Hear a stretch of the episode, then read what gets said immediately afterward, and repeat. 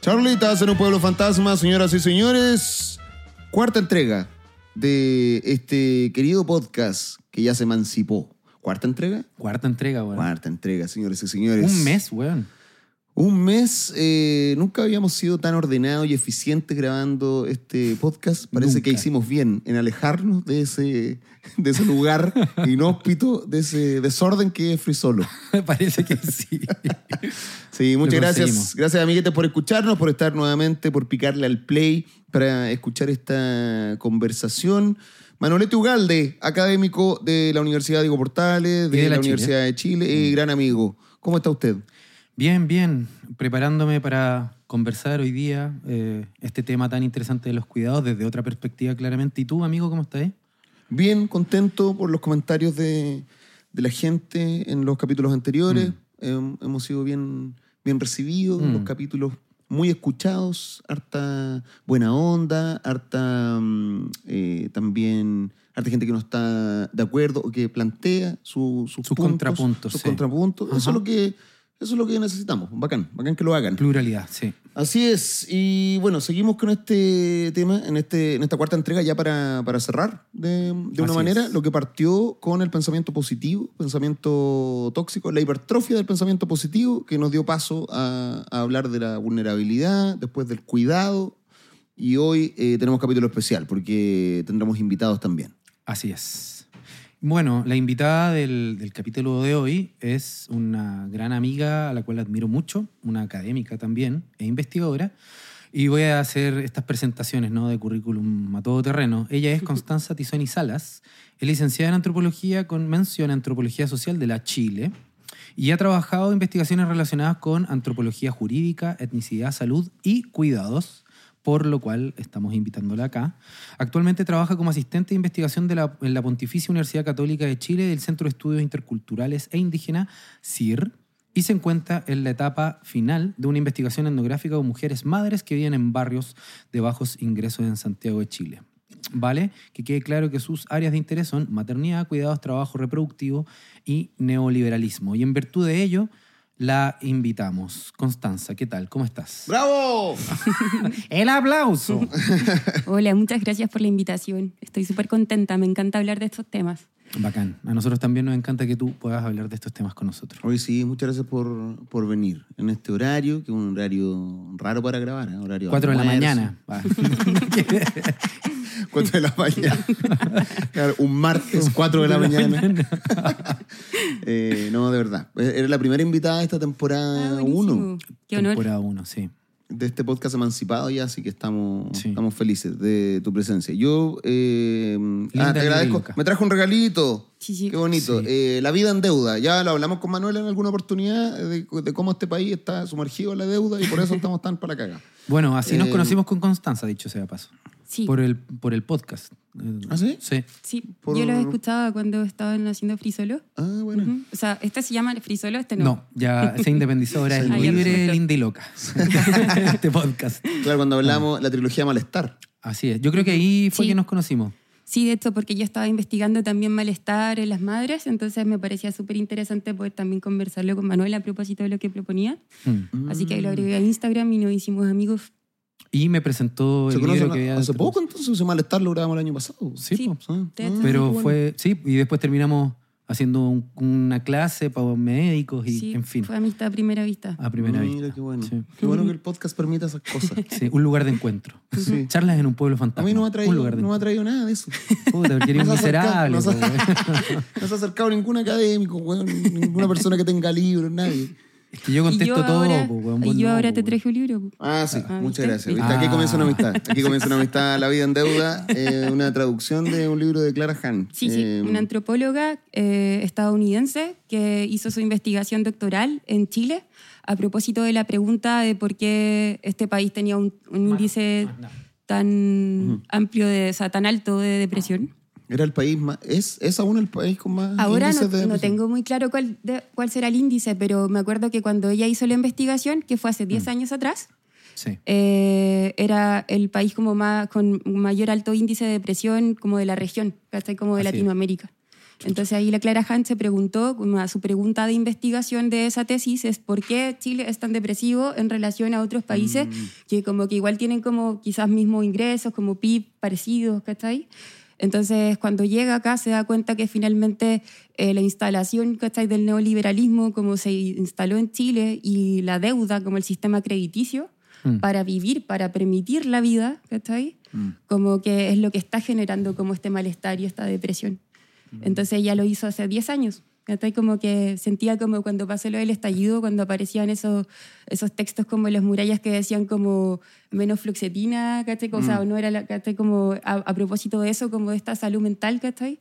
Es como lo mismo que está haciendo la Clara Han en ese libro. Está como pensando lo mismo. Sí, es muy actual en ese sentido. Sí, sí, sí. Y, y ahí ella me, me- me lo pasó y yo dije, wow, nunca había conocido a esta autora.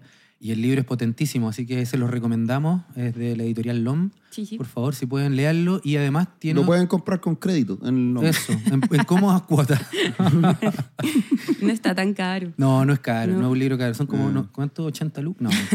y, y- y lo bacán que tiene es eso, que además está escrito bien, de modo bien sencillo. Y Claro. la traducción está tiki-taka. Muchas gracias. Bueno, amiguetes, leí, leí el ensayo que hicieron. ¿Ya? Eh, o sea, este ensayo, esta clase en realidad, que hicieron Una clase, sobre, eh, ¿cómo se llama? Subjetivación, cuidados, Cuidados y algo más. y algo más. Y empanadas.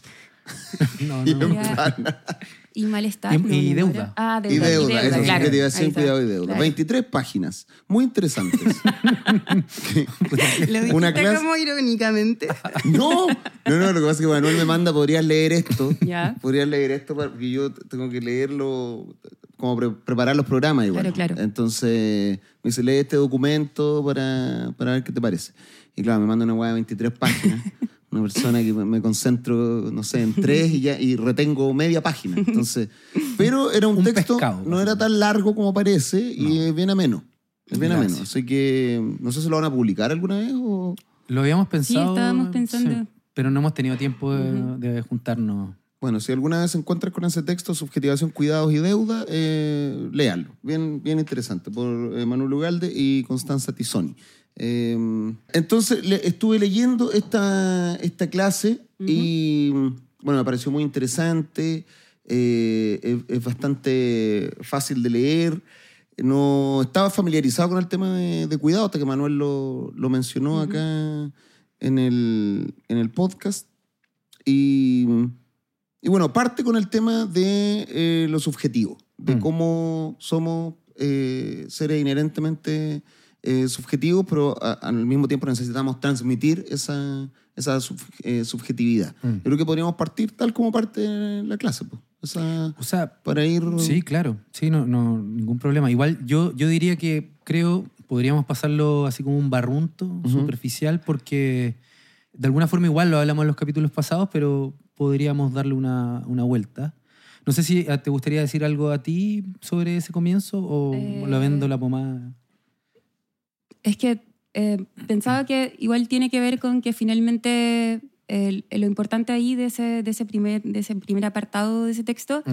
es que finalmente como que somos ontológicamente vulnerables, ¿no? Que es algo que creo que ya conversaron. Sí, en el capítulo pasado. Justamente. Claro. La ontología de la... que era como de la, la, esencia. vulnerabilidad, Mm. claro, que es como, claro, esta condición a la base, que finalmente yo tengo el rollo que también, o sea, Manuel, que finalmente los discursos neoliberales como que nos indican que tenemos que autocuidarnos, ¿cachai? Como que podemos ser como sujetos que se autocuidan o que eligen vivir sano, por ejemplo, que esté como a propósito de esa política pública. Eh, Y en realidad como que en verdad necesitamos de otros para poder vivir, ¿cachai? Como que la vida, eh, su condi- la condición ontológica de la vida es el cuidado, porque si no hay cuidado, mm, ah, no hay vida, ¿cachai? Finalmente. Nada, esa es la relación.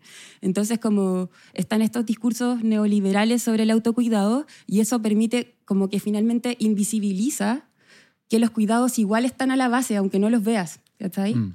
Entonces, por ejemplo, aseo y ornato es un trabajo súper invisible, ¿cachai? Como vergonzoso, ¿cachai? Como algo que se invisibiliza. Pero tú, como Edo, ¿cachai? Como necesitas también como de que, que existan personas que como que hacen ese trabajo para poder vivir, ¿cachai? Y así lo mismo pasa con el trabajo que hacen las mujeres sobre todo, porque finalmente el cuidado es un trabajo feminizado. eh, que finalmente no se ve como trabajo, porque finalmente no, se, no es como pagado, ¿cachai? Entonces el trabajo que hacen como nuestras madres o cuidadoras, mujeres, tías, abuelas, eh, finalmente también como que está invisibilizado, pero eso también es condición para que la vida se sustente y se reproduzca. Por eso se llama también trabajo reproductivo. Mm, sí. Sí, justamente yo creo que ahí hay, hay, un punto muy, muy relevante que a mí me interesa que, que, que Constanza, y decir la Connie, pero para darnos color, eh, comente, ¿no? Que es esta idea que, porque nosotros hemos dado ciertas definiciones y hemos, le hemos dado vuelta a la idea de cuidado, ¿no? Y a este vínculo de cuidado y subjetivación o la posibilidad de que nazca un individuo con interioridad gracias a estos cuidados. Desde la antropología o desde lo que tú investigáis más o menos, ¿cómo se entiende esta, esta idea, este concepto, ¿no? ¿Como de subjetividad? No, de cuidado. Ah, de cuidado, desde la antropología. Eh, sí, yo, o sea, es más o menos lo que estaba diciendo. Eh, sobre todo, por ejemplo, a mí me gusta mucho como una antropóloga feminista, eh, la Joan Tronto, que trabaja finalmente el cuidado como no solo como una panoplia de acciones que uno hace, ¿cachai? Como por ejemplo, no sé, lavar, ¿cachai? Mm. Como limpiar, sino que también como que parte del cuidado es poder como leer las necesidades del otro. Entonces, por ejemplo, en una socialización, o sea, como me refiero a cómo nos crían, como en términos de género, muchas veces como que a quienes son socializadas femeninamente se les enseña a reconocer el cuidado de otros, O sea, como las necesidades del otro para ser como satisfacidas, mm, Entonces, por ejemplo, eh, eso, eso es lo que le llama Tronto como attentiveness, Como, como estar atento al otro. Entonces, yo puedo leer si la guagua tiene hambre, ¿cachai? Puedo leer si la guagua como que está llorando por tal cosa, ¿cachai? Como puedo ver, por ejemplo, una vez yo estaba, bueno, yo hago etnografía, soy antropóloga, ya lo he dicho muchas veces, pero quiero recalcar que soy antropóloga. Eh, no, estaba como viendo, como acompañando a una mamá, porque yo trabajo en maternidades, entonces la acompaño como en su vida cotidiana, y estaba acompañando a una mamá y de repente la mamá escucha el timbre y deja de mover el coche, estaba moviéndolo así para que la guagua durmiera. Entonces escucha el timbre, va a contestar el timbre y su hija de 8 años va y se pone ahí y empieza a mover el, carro. Como, y eso es como la atención, ¿cachai? Esa es como la atención a, las necesidades del otro. Entonces mm. pienso, por ejemplo, un ser humano puede estar como dotado como de capacidades para poder como satisfacer las necesidades del otro, pero si no sabe leerlas, ¿Está? Como, eso es muy importante, como tener un discurso para entender como cuáles son las necesidades del otro. Y eso tiene que ver con lo que hablábamos en el capítulo pasado, de, para poder entenderla o ejecutarlas también, para cumplir con ese ciclo tiene que haberla recibido también. Claro, exactamente. sí. Justamente. destinatario de ese tipo de Sí, yo siento que, claro, perdón, te interrumpí. No, no tenía más que decir. Saludos. que yo siento, por ejemplo, ya que puedo estar como acompañando en la vida cotidiana a estas personas, que estoy como que acompaño mujeres madres que están eh, recién teniendo hijos o como que ya tienen hijos de varios años, eh, puedo ver también como en cómo se cría, cómo se socializan esos valores, ¿cachai? Como de que las mujeres tienen que estar atentas a las necesidades del otro, en cambio quienes son socializados masculinamente, no tanto, ¿no? Como, mm. ¿cachai? Como mm. esto como de, no sé, pues como estar atento como a levantar los platos, ¿cachai? De hecho... Todo eso es como una socialización de los cuidados, ¿cachai? De hecho, mi, mi vieja, que en paz descanse, era tan como brígida con el tema de así de la mamá de y identificarse con la mamá, que voy a contar algo vergonzoso, ¿no? Yo hasta los nueve años no sabía abrocharme los, los zapatos, porque ella lo hacía, o sea, se me desabrochaban los zapatos. Entonces yo, no, de hecho, por eso hoy día ando con zapatos sin cordones, porque no, no, sé, no, mentira. no, pero hablando en serio. Yo te estaba creyendo. No, sí, sí, no, fue coincidencia, pero la verdad las cosas que realmente a mí no me dan, o sea, yo bueno, no, no, limpiaban, era un cochino culeado, para decirlo. Entiendo. Era un guatón otaku, cochino culeado, pasado a poto. Por culpa de mi mamá. Ah, la bueno, no, no, no, no. Nada que ver. Nada que ver. abriendo el trauma. no, y, y, la, y la weá fue eso, que en el fondo ella sentía que ella tenía que estar tan preocupada claro. Eh, de ese tipo de cosas. Y también mi hermana era excelente en todas las weas de cuidados y de atenciones y de que, en fin, ¿no? Y yo cuando me quise hacer ñoñoíno se me morían las plantas, pues, si no sabía cuidar nada, pues, Como Sí, pues. dije, chucha, weón, puta que es Quise ser difícil. ñoño y. El- nada, pues bueno, se me murieron la- las plantas culiadas por, por un tiempo y luego, bueno, aprendí a abrocharme los zapatos y ahora... Sí, pues, yo me acuerdo cuando iba a tu casa, eh, tu papá, por ejemplo, era, era atendido. Siempre estaba en un, en Atendido. un lugar. Ah, claro. Viejo guatón eh, culiado, sí. era atendido. Sí. Claro, igual eso tiene que ver con, con esto que, este discurso que las mujeres todo lo pueden y que Claro. pueden poner atención a, Sí, muchas pues. a muchas cosas. Mm. Muchas mujeres como que también se validan caleta como en el hecho de ser madres, porque finalmente muchas veces es como la única posibilidad que te da también como un entorno, así como, como es la única posibilidad que tengo para desarrollarme, ¿cachai? Como, o sea, por lo menos como las mujeres que conozco. Sí, Entonces, claro. como que también hay como un rollo de nací para ser madre, pero también como porque ahí puedo desarrollarme, ¿cachai? Y puedo como ser fundamental para otros. Entonces me valido también como en mi rol, ¿cachai? Claro, pero esto de, de mujer tú puedes, que la Claro. mujer multitasking, que, que- Sí, que fue como un, un objetivo comercial durante mucho tiempo, esa mujer que todo lo podía. Claro. Mientras el hombre tenía que, era un weón monotemático, o sea, Claro. era un weón que solo podía hacer, tenía Claro. que estar en una sola No weá. puede como mascar chicle y caminar. Podía limpiarse el prepucio Claro. con suerte. Claro, pero, Pero, por favor. Eso es igual, pero güey, el ejemplo, weón. Pero, Weón, tú hablaste ¿a hace dos capítulos atrás de los testículos pero de desde una monos. mirada primatológica, pues, weón. Eh, claro, estaba esta weá de. no, al papá no lo hueven. Al Claro, papá no lo hueven. sí. El- no, el papá tiene que hacer solo una weá en la mesa, que era esperar la comida. weón. Claro. No, no podía hacer ni una otra weá más. Yo siempre me acuerdo de eso. Mi abuelo, weón, era así. Era- nadie podía huearlo, nadie podía llegarle con, nadie podía llegar con malas noticias o decirle Claro. algo que lo sacara de lo que estaba haciendo. ¿Y qué estaba haciendo? Nadie sabe. Pero por otro lado, la, la mujer tiene que hacer un montón de weá y tiene que ser buena en todo, sí, pues también. Nosotras con la Marjorie Murray, que es la investigadora con la que trabajo, eh, escribimos un paper que se llama como, eh, como Hyperagentic Motherhood, que es como maternidad hiperagéntica. Como a propósito de esto que me decís como de la maternidad multitask, ¿no?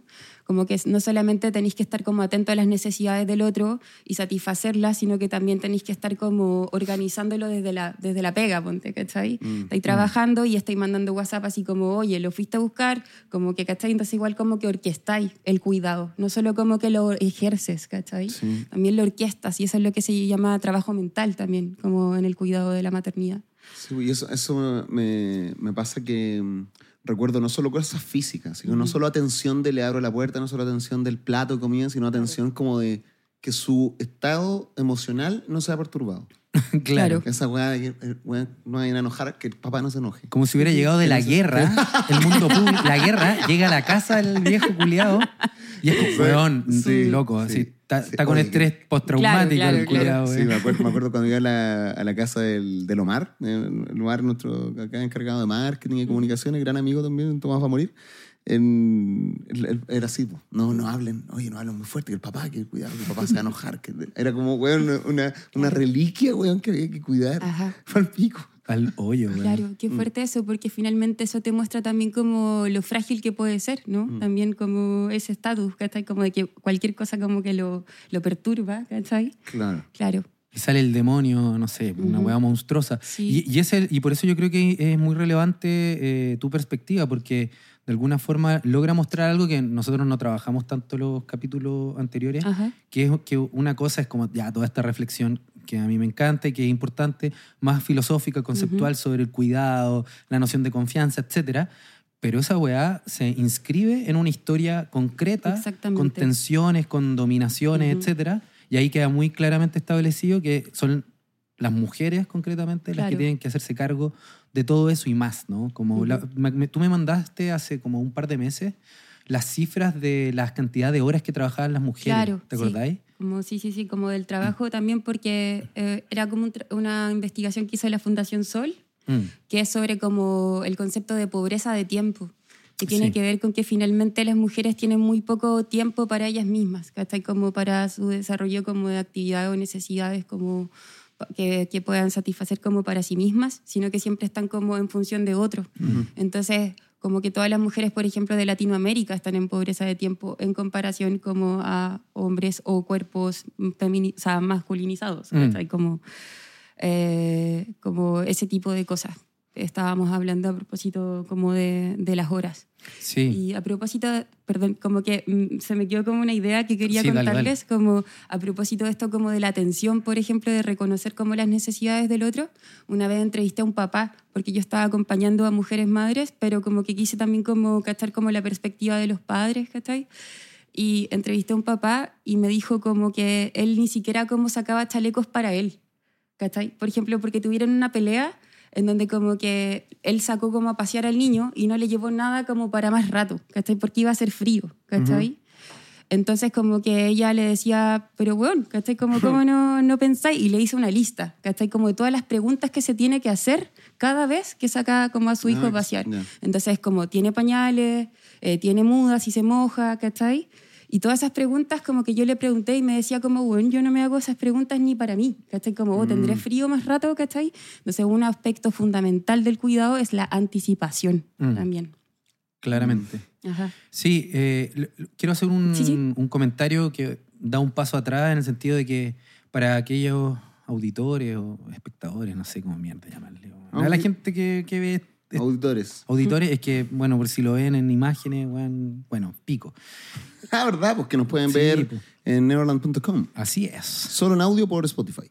Exacto. Y nos pueden ver. eh, tenemos un lindo set. Estamos eh, también. Nomás muy- nuestras caritas todas hermosas. nuestras caritas todas lindas, todas bellaquitas. Eso. eh, en neverland.com.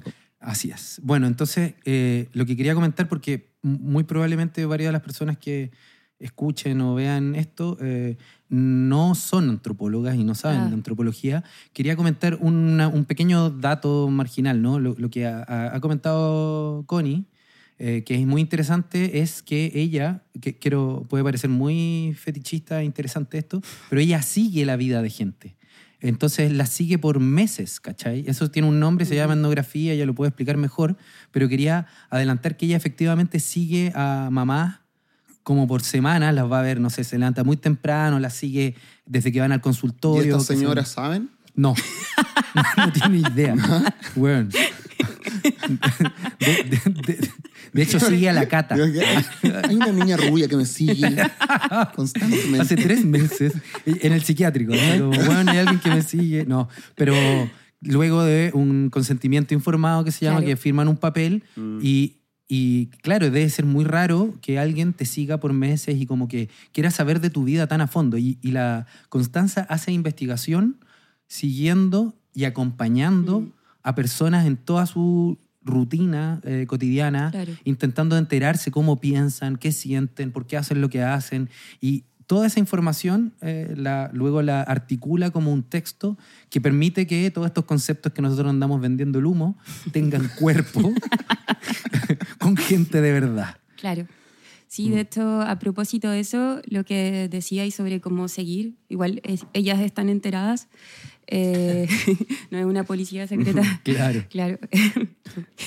y como que una vez estábamos en un baby tower, me, me invitaron a un baby tower porque yo hice una investigación de dos años, 2019 y 2020, en donde acompañé a 10 mujeres madres desde el tercer trimestre del embarazo hasta el primer año de vida de sus hijos e hijas. Entonces las iba a ver todas las semanas y ah, las acompañaba al control de niños sano, cosas así, y ahí iba como teniendo como diálogos con ellas. Y una vez me invitaron a un baby tower y alguien le preguntó como, ¿quién es ella? Y dijo como, es la antropóloga que me sigue. y me gustó mucho como esa definición. Finalmente como que eso es lo que hace uno, ¿cachai? Es como una vieja zapa con título. Eso, es, es como, una- es como la vieja, la, la que anda cortineando, ¿cachai? Claro, claro, claro. Eh, eh, eso, pero lo interesante, y esto lo dice un antropólogo que me gusta mucho, se llama Clifford Geertz, dice que en el fondo el antropólogo lo que hace al interior tanto de otras culturas como de la subcultura al interior de la propia es ir a traducir de alguna forma los códigos de estas otras culturas a una cultura más académica, más amplia, más general, ¿cachai? Entonces ella una, es como una traductora en el fondo, ¿cachai? Un traductor, traidor. un tra- siempre traidor, inevitablemente traidor. Por eso quería comentar, porque si alguien escuchaba, weón, ¿por qué Claro. esta weón anda siguiendo de- gente? ¿Qué hacía, weón? ¿Cachai? Como... Entonces quería explicar que en, en realidad es, es un trabajo eso. Sí, sí. Aunque no lo crean, es un trabajo. claro. Sí, entonces a propósito Mm. de eso, como que estaban como, mi, mi reflexión igual siempre están como aterrizadas como a las, a, la, a, la, a las historias de vida que uno conoce también.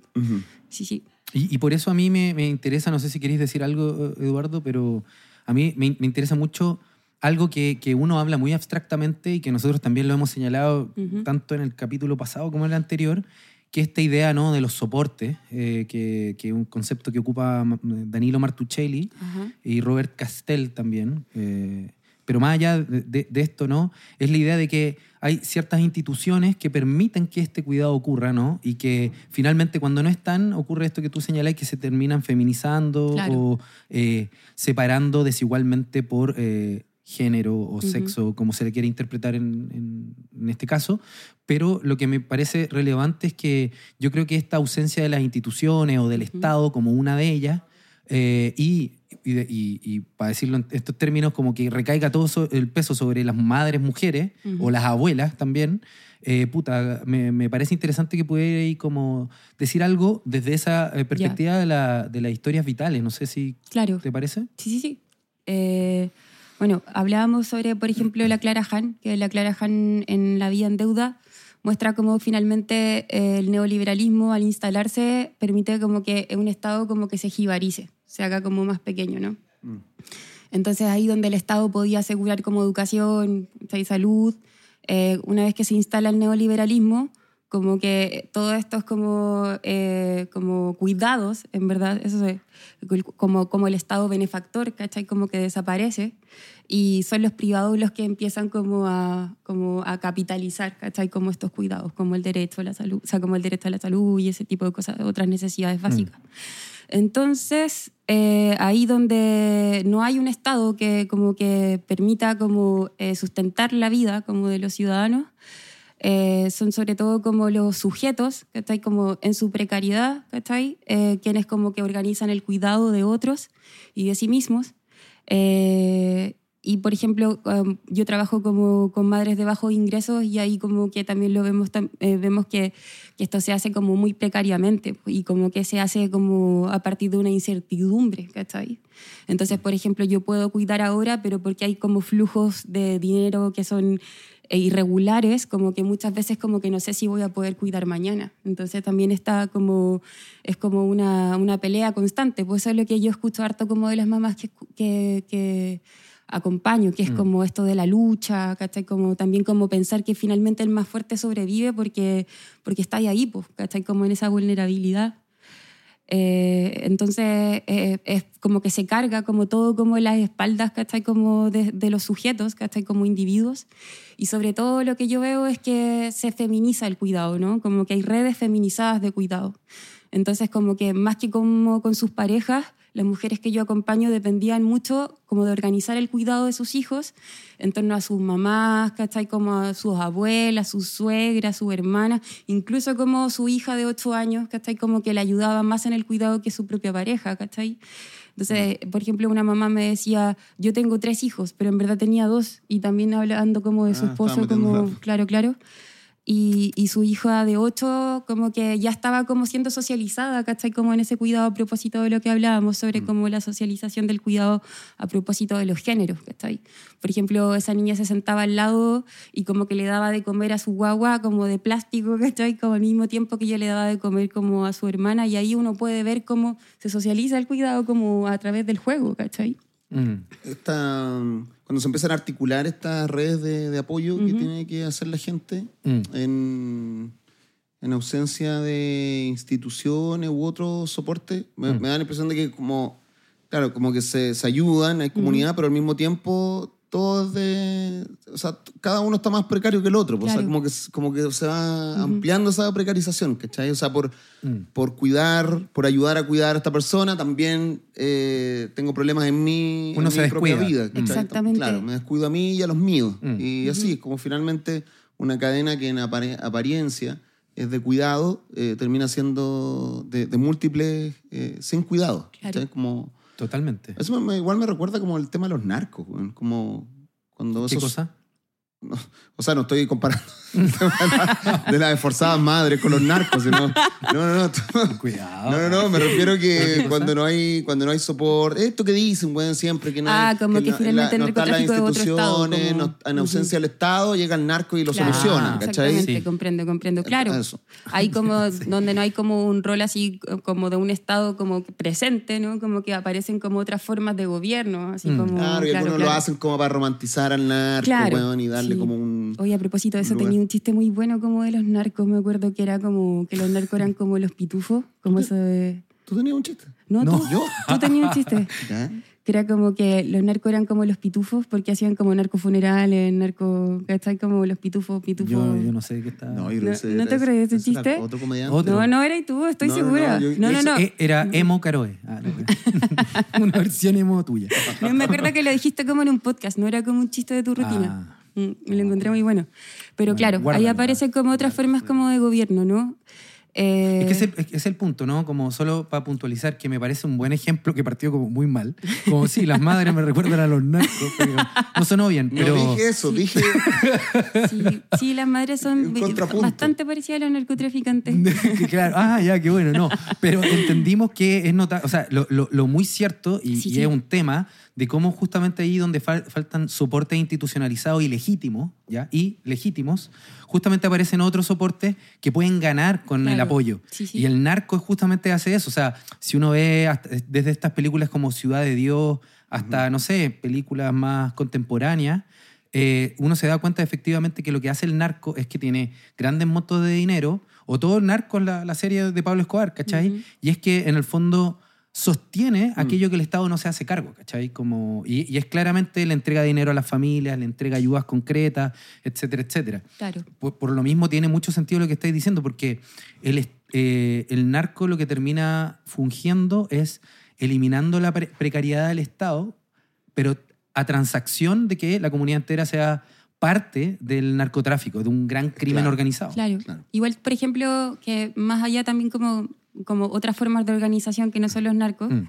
eh, la Sí. Clara Han, por ejemplo, en esta investigación también muestra como, como finalmente las pollas, ¿cachai? Estos como formas de ahorro colectivo, Ajá, sí. son como formas también de generar soportes, pues, ¿cachai? Entonces, por ejemplo, o los bingos, ¿cachai? Como que se hacen, Mm. eso también son formas como de generar soportes, ahí donde hay como flujos de dinero irregulares o donde hay una crisis, ¿cachai? Como una enfermedad, ¿cachai? Como grave que también afecta mucho la economía doméstica de una familia, como que se activan redes, ¿no? De solidaridad, ¿cachai? Pero que son redes, como, como lo, lo comenta el texto y Ajá. de la Han, redes muy precarias, Claro, frágiles, exactamente, inestables. pues, que como que es súper difícil como reproducir en el Mm. tiempo, claro.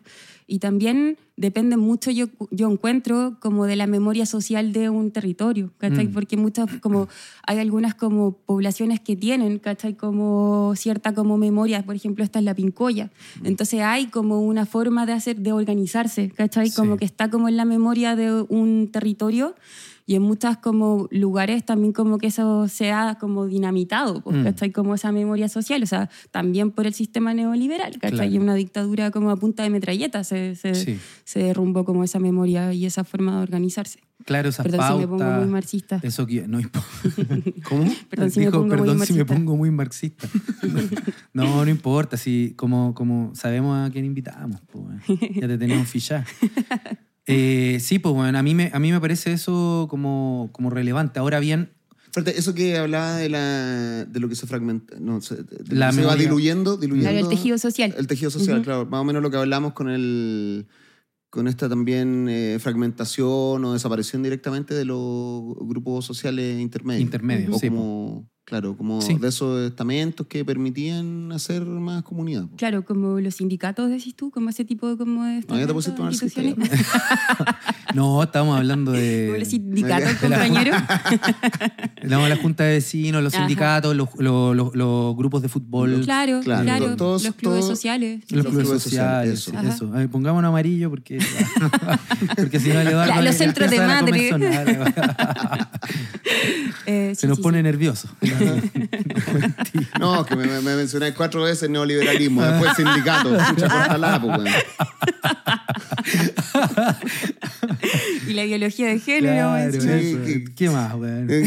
que, me me empatatúa acá. Sí, no, pero, pero yo quería. Bueno, tú ibas a decir algo a propósito de estos grupos intermedios. De, eh, grupos intermedios, en vez de decir sindicatos, weón. Grupos intermedios en general, como los sindicatos, como los grupos sociales. No, pero sí, pues. Sí, ese es el punto. Ajá. Igual, yo ahí hay, hay un punto donde, donde me, me interesa eh, dar un paso, ¿no? Para que no se entienda que estamos idealizando al Estado, ¿no? Y, y ese es el, el punto que, que me interesa abrir, porque el punto no se trata de como ya, se desmontaron ciertas instituciones integradoras, ¿cierto? Y de, so- de solidaridad, llamémosle así. Ujú. Eh, donde está todo esto, desde el club de fútbol hasta el, las instituciones eh, del Estado, etcétera. Ujú. Pero el punto es que no se trata meramente de, de- de volver a un estatalismo puro, porque eh, allí donde aparece el Estado no necesariamente hay buenas formas de cuidado o, o formas que intervienen sensible, como ella decía, atentas a las necesidades de los grupos particulares, porque en realidad el Estado es una maquinaria eh, bastante compleja, etcétera, etcétera. Por, ahí, Entonces, por ahí me gustaste. Sí, eso. sí, es que me mandaste un WhatsApp donde de- decía esta wea. Paremos con esta actividad. por favor. Nadie nos va a escuchar. No, pero está bien, sí. como contrapunto está bien. Está bien, no, pero, pero hablando en serio, y, y también ahí me parece muy interesante, ¿no? Como eh, dos viñetas que, que in- invitaría a la, a la Connie a, com- Sí, a sí. comentar. Una, de alguna forma, el, el modo como asintáctico y, y tórpido eh, del Estado cuando en un contexto neoliberal se hace presente, que siempre es muy torpe, Sí. ¿no? Eso me, interesa primero, que lo hablemos un poco. Claro. Y lo segundo también que el Estado, aunque no fuera meramente neoliberal, o sea, un Estado que aparece en un contexto neoliberal, sino un Estado en cualquier modernidad organizada con un Estado fuerte, tampoco necesariamente va a ser bueno. No, por supuesto. Entonces ahí hay algo que me parece interesante y que yo creo que también tu investigación te ha Sí. permitido pensar. Ujú. Sí, como que finalmente a mí lo que me gusta pensar de la investigación que hago con mujeres madres es que yo igual como que hago etnografía del Estado, finalmente, ¿cachai? Como, como que observo cómo en la vida cotidiana se hace presente como el Estado, como a través como de estos servicios como el CEFAM o los jardines infantiles, como al, al acompañar a estas mujeres madres en su cotidianidad, como en sus rutinas, ¿cachai? Como puedo observar cómo aparece el Estado a través de sus funcionarios, ¿cachai? Cómo se hace carne el Estado, ¿cachai? Como en la vida cotidiana de estas personas. Entonces, eh, a propósito de eso, como que escribí un texto a, a una invitación que hizo, me hizo Manuel como en un diplomado, que era como el Estado nos cuida o nos cuidamos del Estado. Mm. Porque finalmente lo que aparecía mucho en la investigación que yo hacía es que las mujeres madres se sienten como muy como puni esa como castigadas. Castigadas, mm. Eso, claro, porque como que el Estado aparece en una forma como muy punitiva, ¿está ahí? Mm. Entonces, por ejemplo, las mujeres madres se sienten como que van a dar una prueba cuando van como al control del niño sano, porque como que siempre te dicen como, hoy está bajo de peso, ¿cachai? Como, eh, no, eso no se hace así, como que tienes que tomarlo siempre que llore, porque si, si llora y no lo tomas como que se le van a morir las neuronas, como que ese tipo de diálogos aparecen, No. Son diálogos reales, pero... No, no, no, las La- neuronas. Como... ¿Ah? No es verdad. Ah. No es verdad. Una- ¿Cómo que les dicen eso? Sí, pues como ¿Porque lo una- leí yo- en, en tu...? Sí, pues una enfermera le dijo eso como a una de las mujeres madres con las que yo como Ajá. que yo acompañaba. Y después como que nos fuimos y le dije como, ¿qué pensáis? Y me dijo como, bueno, las cosas no se hacen solas, ¿cachai? Como no puedo andar con una guagua todo el día cuando en verdad tengo todos estos trabajos que hacer, ¿cachai? Como de, como de trabajo reproductivo, ¿cachai? Que tengo que hacer en mi casa, como no puedo estar con una guagua. Entonces finalmente... eh, finalmente como que estas enseñanzas que se hacen en los CEFAM no están entendiendo los contextos que hay detrás como de las mujeres madres con las que están dialogando, ¿cachai? Entonces, eso es lo que aparece, una cara súper punitiva, eh, como de funcionarios que también como que finalmente piensan o como que tienen como el, como el estereotipo, exactamente así como antes, ¿cachai? Como de que se están enfrentando a mujeres que son ignorantes. Ujú. ¿cachai? Como mujeres madres pobres ignorantes, ¿cachai? Como que no saben cómo cuidar a sus hijos. Entonces, como que al, al- al al partir desde ese precepto, ¿cachai? Como que se, se, se establecen como relaciones súper como eh, asimétricas, ¿cachai? Maternidades bajo sospecha. Claro, exactamente, Mm. exactamente. Entonces como que finalmente todo es potencialmente como sospechoso cuando uno eh, como que vive, no sé, pues la pintana, Eh, y eso también se puede observar como con otras conductas, por ejemplo, a propósito de personas que mueren por balas locas, cuando es la pintana es como, ah, pero a lo mejor estaba haciendo algo, ¿cachai? Como siempre hay como una un potencial de sospecha, ¿cachai? Mm. Como de crim- una, una criminalidad potencial, ¿cachai? Como cuando uno pertenece a esos territorios. Y eso es lo que pasa, pues, ¿cachai? Como con las mujeres eh, madres a propósito del CEFAM y también, por ejemplo, a través de la Junji, ¿cachai? Que lo que yo observé también en esta investigación es que la Junji es súper precaria. Entonces, por ejemplo, necesitaban poner como un techo para que no les llegara el sol a los niños y finalmente cada uno se tuvo que poner como con cinco lucas, ¿cachai? Como cada familia y también con trabajo. Entonces, lo que pasa cuando no hay un Estado como presente, ¿cachai? Como con recursos, es que finalmente con nos- nuestra propia agencia, ¿cachai? Como que finalmente resolvemos problemas que deberían estar garantizados. Claro, y ¿cachai? resolvemos entre comillas también, porque También, estaba, po, estaba ese caso de... precariamente, po. Estaba ese caso que escribiste de este jardín que le robaban los cilindros de gas, güey, Sí. constantemente. Entonces, claro. entonces tuvieron que hacer todo un como una protesta ahí en el jardín con los papás, con los niños, los niños hicieron dibujos Claro. de como paren de robarnos. Sí, Bueno, o tu hijo podría venir acá, claro. Claro, entonces tuvieron que hacer como los papás eh, habían- tenían que, que soldar una puerta para que Claro. no pudieran entrar, to- todo, todo eso en ausencia Ujú. ¿cachai? de, de institución, todo Claro. autogestionado. Ujú, Como con recursos Claro. precarios, como decís tú, pues también. Como, Mm. Entonces no es como una resolución completa, es siempre a medias, ¿no? Mm. Entonces, a, entonces, a propósito de eso, como que quería como que pensáramos que finalmente el Estado se hace presente, ¿cachai? Como en la vida de las personas de esta manera, ¿cachai? Punitiva, precaria. Entonces, ¿qué pasa cuando el Estado se hace presente así en tu vida cotidiana? No, no se sienten Claro. reconocidos. reconocido y también no se hace deseable como, eh, como ir a los sistemas al sistema público, ¿cachai? No es deseable ir al servicio público, es como incluso como vergonzoso, ¿cachai? E- Ese es el punto que, que habíamos hablado hace dos capítulos atrás, ¿no? De lo que Martuchelli llama los soportes estigmatizantes. Claro. Que hay una serie de lugares donde termina siendo vergonzoso que otros sepan que tú fuiste a pedir a la MUNI o qué sé yo. Y, Claro. y a- además del mismo hecho que ir es muy vergonzoso porque, Claro. como decía la Connie, te ponen bajo sospecha, como, Ujú. a ver, a ver, usted quiere hueadita, a ver, a ver, como Claro. casi bajándote, no sé, la ropa, ¿cachai? Estoy, estoy Sí, exagerando el punto, pero... Ahí, por ejemplo, en el, el mismo libro, La Clara Han, ya, la buena que ama a la Clara Han, cada rato. Es que es mi ídola. La Clara Han como que hablaba, por ejemplo, de la ficha CAS. ¿cachai? O sea, como de, la, de, de, por ejemplo, cuando te van, va la asistente social a la casa y, y te va como a evaluar qué cosas tienes, ¿cachai? Entonces, por ejemplo, tienen que, tenés que esconder las teles, ¿cachai? Eh, por ejemplo, una señora dice como, yo no me voy a bañar hasta que llegue la asistente social, me voy a bañar después. Entonces ahí como que hay como una figura de lo que tengo que ser para que tener beneficios, ¿cachai?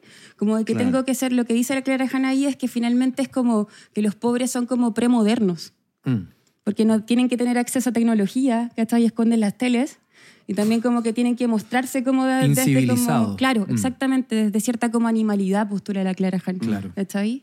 Entonces, obviamente, como ir al servicio público genera como esta vergüenza porque está como esta figura de como qué es lo pobre, ¿cachai? O como Mm. qué es, quién es pobre y cómo se tiene que ver, que es como la idea también del pobre asistido. Entonces, Mm. cuando como yo tenía el rollo, por ejemplo, se le planteaba al Manuel que como que yo entendía, por ejemplo, que ganara el rechazo como a propósito de eso también, ¿cachai? Porque si hay una constitución como que te promete que los servicios como que van a ser públicos, ¿cachai? O como que estaba como este estereotipo de que ahora todo va a ser público, ¿cachai? Mm. Cuando yo tengo esa experiencia de lo público, que es punitiva, que es precaria, que es sucia, ¿no? ¿cachai? No lo quiero, po, ¿cachai? Entonces como que como que si no está como esa seguridad, ¿cachai? Como de que el sistema público va a ser de otra manera, entonces como que no se hace deseable, ¿cachai? Absolutamente, y desde ahí mismo se puede entender, por ejemplo, la, la de- del 10%, ¿cachai? La gente obvio que prefiere tener la plata para ellos mismos en la medida que sienten que la van a gastar mucho mejor que el Estado que le entrega una experiencia traumática a cada uno de los usuarios de, los sistemas. Entonces, la aparición del Estado en un contexto neoliberal, ¿cachai? Donde es más o menos pobre eh, en su formulación, no más que cuánta plata le pongan o no, termina generando más maltrato que Claro. o abuso, la sensación de abuso más que, que una sensación de puta, weón, estoy, tengo un servicio como digno, ¿cachai? Claro. Qué interesante esa apreciación que hiciste sobre el voto eh, rechazo de los sectores más populares, porque efectivamente indica que sí hubo una racionalidad ahí, po. Sí, po. y que viene Claramente. de la experiencia, ¿cachai? Y no fue como muchos dijeron, eh, porque son hueones. Exactamente, a mí por eso me gusta mucho la antropología, como para poder entender también cómo esta racionalización que se hace cotidianamente, ¿cachai? Porque como si, o si no caemos en estas cosas, pues, como esos tweets asquerosos que salieron como en ese momento, como de que son tontos. O sea, yo diría, digámoslo, toda la gente de todos los estratos socioeconómicos en momentos es súper ahueonada. Eso es evidente. ¿Cachai? Como Claro. eso lo plantean los modelos de racionalidad ilimitada de Kahneman y Tversky, Freud, en fin, miles de autores. A mí el, el punto es, es que no es ese. Siempre hay gente hueona en- transversalmente, uno mismo, ¿no? Todos nosotros hemos sido súper ahueonados en muchas decisiones. Sí. El punto es creer que cada una de las decisiones que tomamos en nuestra cotidianidad están desigualmente distribuidas por clases sociales. Es decir, mientras más pobre, más estúpidas las decisiones Ajá, cotidianas. Eso ajá. es absurdo, no tiene sentido. Sí, totalmente. Por ejemplo, la Clara Han también en ese libro. Ella. Ya, perdón. Ya. No, dale, dale. Voy a decir que se me ocurrió a mí. No. Eh, Sí, como que. bueno, ¿ah? Está bien. No- no, nosotros, que la gente que está vinculada a la academia, tiene, tenemos esa obsesión de mencionar a los autores Sí. no para darnos color, sino para reconocer a- Sí, pues como Para para, no. la idea. Eh, Exactamente. Sí. Para reconocer que finalmente no es algo que se me ocurre, pero es muy buena idea. Como que dice que finalmente uno, como al sujeto pobre, como que le exige como una hiperracionalidad.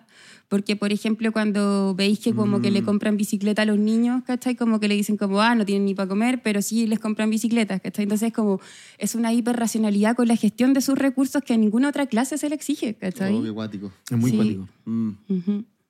Sí, y, y- y eso termina siendo, termina transformando como. Por eso, de nuevo, ¿no? Como que la única posibilidad del pobre es, eh, según estas dinámicas estatales, es como si tuviera que solo satisfacer sus necesidades básicas, ¿cachai? Más elementales y primarias, y todo el resto es un lujo Claro. que, eh, dado que ellos están ahí, no, me- no merecen ningún otro tipo de, de hueá mayor. Y si lo toman como parte de sus decisiones vitales cotidianas, es una estupidez, ¿no? Y desde ahí podemos entender por qué, en realidad, o sea, a mí me parece, ¿se acuerdan? Esto pasó hace mucho, 2010, cuando Mario Gómez Pablo estaba en Concepción y le pregunta a una persona por qué se robaba una televisión en vez de robar eh, eh, comida o weas de primera necesidad, ¿cachai?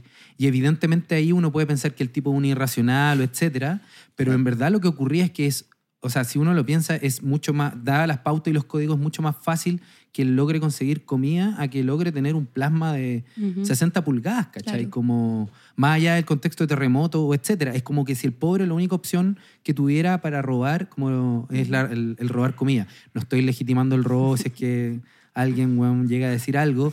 Lo que quiero hacer es una interpretación sociocultural de, eh, de, la- de cómo interpretamos a los pobres, ¿cachai?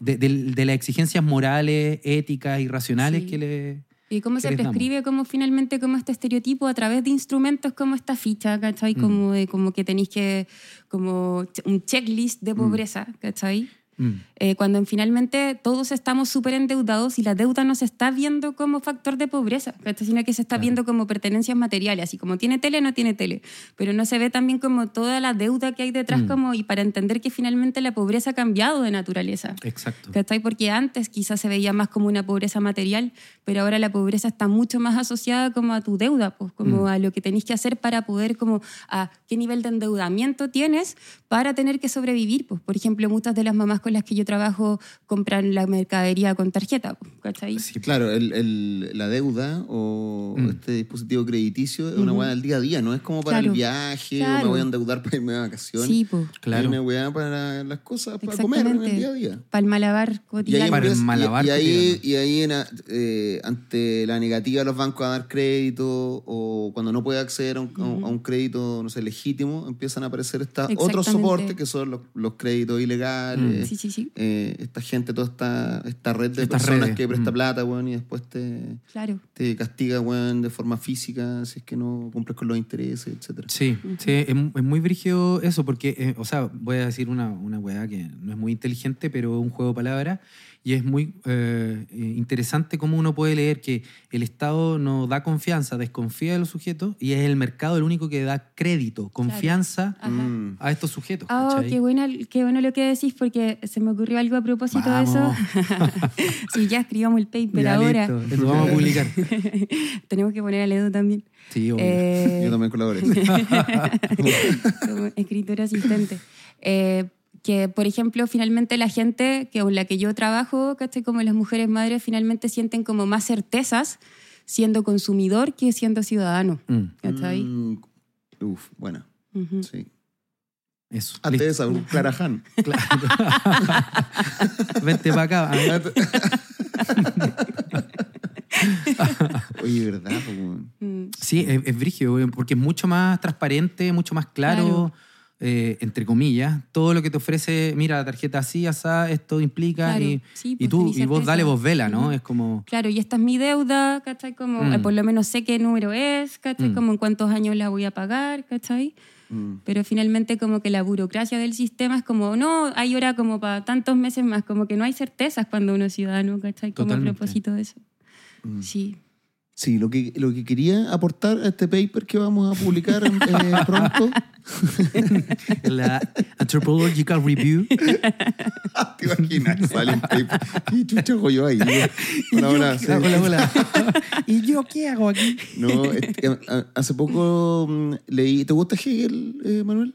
Puta, te mentiría que, sí, que digo que sí, bueno, no lo entiendo. güey. Ya, yo tampoco lo entiendo mucho, pero sí eh, leí a otra persona que está interpretando a Hegel. Y en una parte decía sobre mm, la necesidad de reconocimiento. Que para Hegel la, la pulsión social principal no era el Mm. miedo a la indigencia, o sea, no era el quedar solo, bueno, hecho mierda en algún lugar, ni el Claro. miedo a la, a la, eh, a la, a la política o a las... No, que la principal pulsión de la vida en sociedad era básicamente sentirse reconocido Claro. era el reconocimiento. Es decir, que esa certeza de dignidad que uno abriga Mm. en su subjetividad sea reconocida por otro. Es decir, que Mm. venga un weón y te diga, sí, efectivamente, eh, yo te reconozco como tú te reconoces a ti mismo. Sí. Eh, es, la, es la única forma de que esa certeza de, de dignidad tenga, tenga lugar, como que sea válida en algún, en algún punto. Eh, y eso me pasa cuando escucho todo este tipo de casos, que es finalmente gente que no está, no se siente reconocida. Claro. Por lo tanto, no, Claro. su dignidad no está afirmada ni reafirmada. Solamente existen ellos. sí. Solamente existen en, Sí. en esta, en esta idea vaga de lo que valen o lo que son, pero nadie más le dice sí, efectivamente es así. De, de hecho, en la misma investigación de la Clara Han, que es algo que, que nos interesó harto con Constanza de pensar, es cómo de alguna forma las dos, los dos modos de reconocimiento que más afloran, el crédito, que tiene que ver con un sujeto que tiene capacidad de pago, es decir, Claro. el sujeto se hace cargo de una deuda que él es responsable en sus límites, porque tiene nombre, apellido, firma, ¿cachai? Un contrato. Eh, y la otra, eh, que son las redes sociales precarias de amistad, de familia, de vecindad, Vecinos, claro. ¿sí? son mucho más sutiles, eh, y esto lo muestra muy bien eh, Clara Han, son mucho más sutiles en general porque son mucho más vergonzantes Ujú. la dependencia de los otros. Entonces, eh, ella muestra eh, una serie de cuidados mutuos que son hechos, eh, me- voy a decir esta frase popular que siempre me ha gustado, como que no quiere la cosa. Claro. Es decir, yo eh, digo, le digo a la vecina que yo sé de antemano que no tiene para comer hace varios días porque Ajá. el marido se tomó todo. Eh, lo que hago es decir, oiga vecina, ¿sabe qué me sobró tallarines? Eh, los no voy a quiero, botar, eso, claro. los voy a votar. ¿Quiere usted comérselo o no sé, no, no sé a quién dárselo? Y la vecina le decir, sí, déjelo ahí. No, todo es como muy en una cierta Claro. discreción moral, Exactamente, Mm. claro. precisamente por esto que tú, que tú estás Que no es diciendo. explícita, como que es implícita. Obvio, porque claro. si es explícita, se pone inmediatamente esta posición asimétrica. Exactamente, que, que el otro te está dando como algo y tú lo estás recibiendo, entonces como que finalmente se hace una relación asimétrica como de poder, claro. Absolutamente. ¿Por qué se hace una relación de poder? No porque de hecho que alguien te ayude lo sea, Ajá. que alguien, que alguien colabore contigo lo sea, o porque alguien solidarice contigo lo sea, sino porque es- está culturalmente, estamos enculturados para entender que cuando recibimos ayuda del otro, es decir, cuando nos ponemos en posición de vulnerabilidad, somos una mierda. ¿cachai? Exactamente, los mismos discursos como de autoayuda, de que yo puedo, de que yo puedo hacerlo todo solo, ¿cachai? Como ese tipo de cosas son los que como que finalmente nos no, no, no hacen sentir vergüenza al mostrarnos vulnerables, nos Mm. hacen mm, sentir vergüenza como al mostrarnos en necesidad, En necesidad, claro. Y como me parecía súper interesante lo que decía Leo a propósito del reconocimiento, porque lo que yo veía también harto con las mujeres madres que trabajo es que finalmente sienten que el trato como en lo privado, en la consulta privada es mucho más digno. ¿Cachai? Entonces eso me parecía interesante a propósito, por ejemplo, de que la palabra, este significante como más importante del estallido social fue dignidad, mm. ¿cachai? Pero entonces como que a propósito de eso, de cómo verlo como la cotidianidad, es como que se está entendiendo por dignidad, ¿cachai? Y muchas veces este trato, ¿cachai? Como más horizontal, ¿cachai? O como que sea menos precario, menos punitivo, ¿cachai? Como, como un servicio que como que ahora solo se logra quizás como optando como al privado, ¿cachai? O a mm. la clínica, ¿cachai? Como porque se está pagando, ¿cachai? Sí, pues, justamente.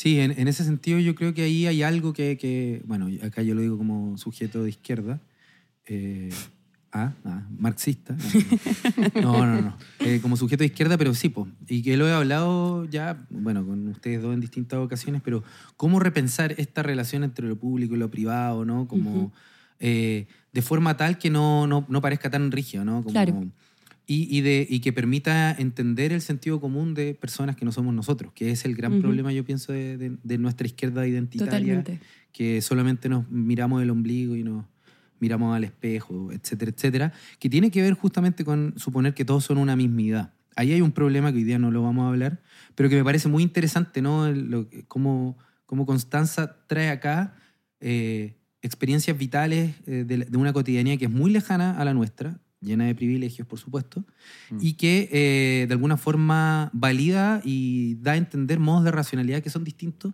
y a los cuales ahora nosotros mismos nos tenemos que burlar de nosotros como izquierda, como cuando Mañalich decía, no lo vimos venir, ¿no? Ese tipo de frase, o mm. el Polo mm. Ramírez decía como, no sabíamos, que era tanto, ya, bueno. No, no sabíamos que vivían tan así. Ah, que vivían, claro como nosotros ahora nos estamos diciendo, oye, no sabíamos que tenían estas subjetividades. Pensábamos que pensaban igual que nosotros. incurrimos exactamente. No sabía que había papás, weón, que tenían que estar ahí preocupados de que no les robaran los cilindros del gas, weón, en el jardín. Claro. Como, y que la seguridad era una weá fundamental, ¿cachai? Como diciendo que eso era de facho, etc. Claro, exactamente. Sí, pues. No, sí. Ahí hay una serie de puntos que que se abren, porque el día del hoyo vamos a conversarlo hoy día. Además que sería irresponsable porque no lo hemos pensado. Pero, pero claro, yo, yo creo que hay un punto que, mm. que, que, esta entrada antropológica permite repensar sobre el lugar del Estado, el lugar de la agencia, el lugar eh, de la confianza, el lugar de las relaciones sociales y el lugar del mercado en la construcción de algo distinto o nuevo. Eso pensaría yo. Querida Constanza, palabras al cierre. Eh, muchas gracias por la invitación, lo pasé súper bien. Bacán. Qué bueno. Espero que también las personas que lo escuchen la pasen tan bien como nosotros. Sí, ojalá, güey. Sí, no, sí, yo creo que sí. sí Ahí nos hacen llegar sus comentarios, sus cosas. Ya, pues bacán. Muchas gracias, Eduardo. Muchas gracias, Constanza. Y nos veremos en un próximo capítulo. Nos veremos en el segundo mes de Charla, ser un pueblo fantasma emancipado. Emancipado, libre, loca y ¿cómo era, güey? Y brillante. Y brillante. Pero bueno, en, estas nuevas charlitas. daban charlas. Que les vaya lindo.